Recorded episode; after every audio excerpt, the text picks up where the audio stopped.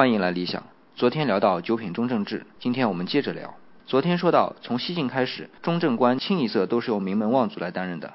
自此呢，中正官也就不中正了。无论再怎么分，其实质就是名门上品、中品，其他的都下品。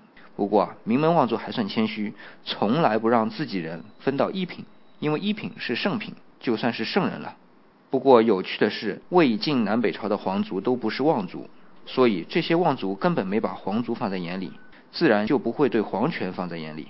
南北朝也就出现了很多小故事，大致是说啊，望族把皇族甚至于皇帝晾在一边儿，然后皇帝呢还只能忍气吞声，直到被改朝换代。